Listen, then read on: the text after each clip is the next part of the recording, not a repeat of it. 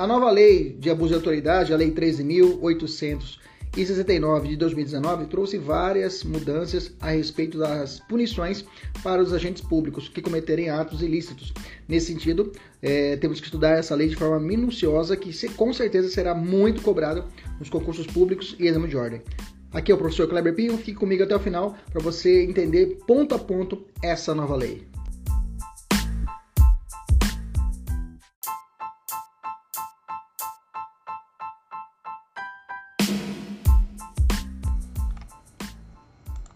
Artigo 3 da Lei de Abuso de Autoridade. O artigo 3 ele abre o capítulo 3 né, que trata da ação penal. Fala assim: os crimes previstos nessa lei são de ação penal pública incondicionada, ok? Ação penal pública incondicionada. Cara, vai cair muito na prova, toma cuidado. Então, os crimes os crimes que tratam a lei de abuso de autoridade são de ação penal pública incondicionada, ou seja, para que o promotor de justiça ele venha propor a denúncia, ele não precisa, ele não, não, há, não há necessidade de uma autorização formal da vítima, chamada representação. Chamada representação, ok? Então não é necessário a representação. Ela, a denúncia por si só, o, o, o inquérito policial por si só, vai bastar para a propositura da ação penal perante o, o judiciário, ok?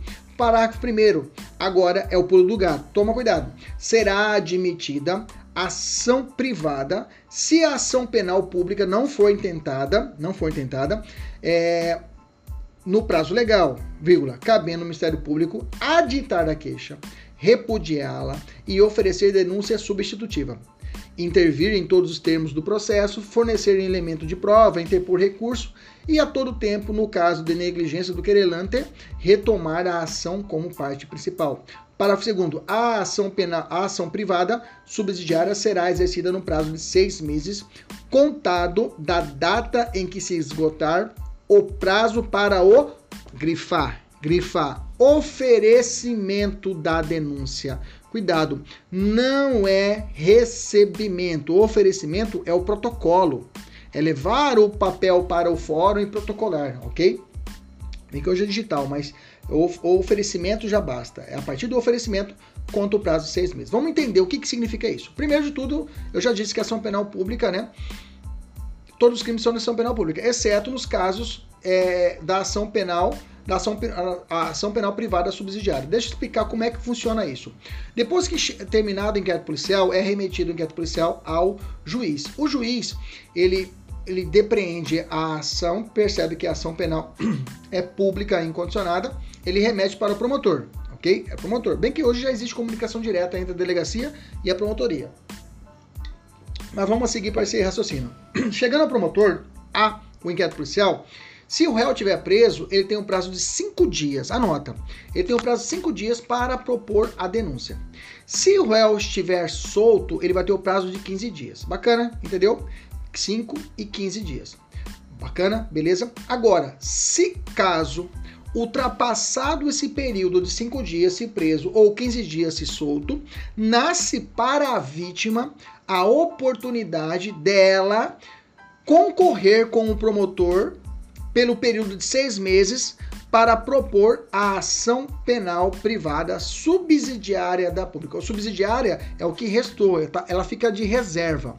Ou seja, pelo período de seis meses, a partir, do, a partir do prazo que era para o oferecimento, o promotor não fez, vai ter o prazo de seis meses a vítima para que ela contrate um advogado e o advogado proponha a ação privada. Proponha uma chamada queixa substitutiva.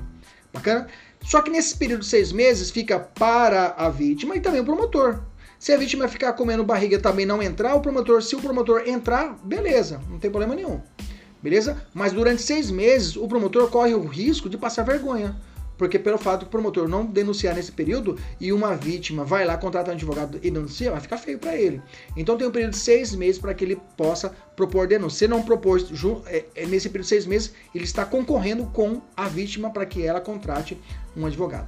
Beleza? Então a ação privada é uma iner a inércia dele leva a possibilidade, num período de seis meses, da vítima propor a ação é, a queixa-crime subsidiária da pública, que vai ser, ter que ser feita por um advogado. Bacana? É, não precisava desse artigo, tá? Não precisava desse lembrete, porque a própria Constituição Federal e o próprio Código de Processo Penal estabelece isso, tá? Então ficou redundante, tá? É, o 59, o artigo 5 inciso 59 da Constituição e o, e o CPP no artigo 29 tratam desse assunto. Então não precisava ter colocado isso nessa lei. Bacana, beleza, tranquilo. Ah, pergunta boa. Esse prazo, esse prazo de seis meses, se a vítima não propor no prazo de seis meses, esse prazo é decadencial? Sim ou não? Sim, é decadencial. É, ou seja, não tem como. É fulminante. Se ela perdeu, perdeu. Não tem mais como ela manifestar de novo. Tinha seis meses, se não aproveitou, foi. Mas esse prazo é um, uma decadência própria ou é uma decadência imprópria. Toma cuidado, viu? Doutrina avançada vai dizer que é uma decadência imprópria. Por quê? Por que, que é imprópria? Porque se ela não propor a vítima, o promotor ainda pode propor a denúncia, entendeu? Nesse período. Então, por isso que a decadência é chamada uma decadência imprópria. Seria decadência própria se depois do prazo de seis meses, se ninguém mais pudesse realizar a propositura da denúncia. Beleza? Toma cuidado com esse termo decadência imprópria, tá? Lembrando que é além da vítima, além da vítima, se a vítima morreu, os familiares, os chamados sucessores deles, podem propor no lugar da vítima. É o famoso CADI ou CAD, é o cônjuge, ascendente, descendente, irmão. Cônjuge, ascendente, descendente, irmão, tá? Beleza? Isso está no artigo 31 do CPP. Pergunto para você, professor, imaginamos que a vítima foi rápida, contratou advogado, o, o, e o promotor vai fazer o quê? O que, que ele faz? Vai ficar chupando o dedo? O própria lei trouxe uh, os atos do promotor nessa situação. Tá? Proposta a queixa substituta, o, o, promotor, o, o, Ministério Público, ele pode aditar a queixa, ou seja, ele pode acrescentar algum dado à queixa, ele pode repudiá-la né, e oferecer uma denúncia substitutiva, que mais ocorre na prática. Se acontecer isso, com certeza o promotor vai querer repudiar e oferecer uma denúncia substitutiva. que mais? Intervir em todos os processos, fornecer elemento de prova, interpor recurso, toma cuidado, ele pode recorrer mesmo não sendo ali o, o ator principal. E a todo tempo, no caso de negligência do querelante, retomar a ação como parte principal. Vamos responder uma questão aqui para fechar esse bloco. João foi vítima de abuso de autoridade praticado pelo delegado delegado. Ponto. O Ministério Público, o Ministério Público oferece denúncia no prazo legal. Bacana? OK? João, ofendido, poderá suprir essa inércia do Ministério Público, OK?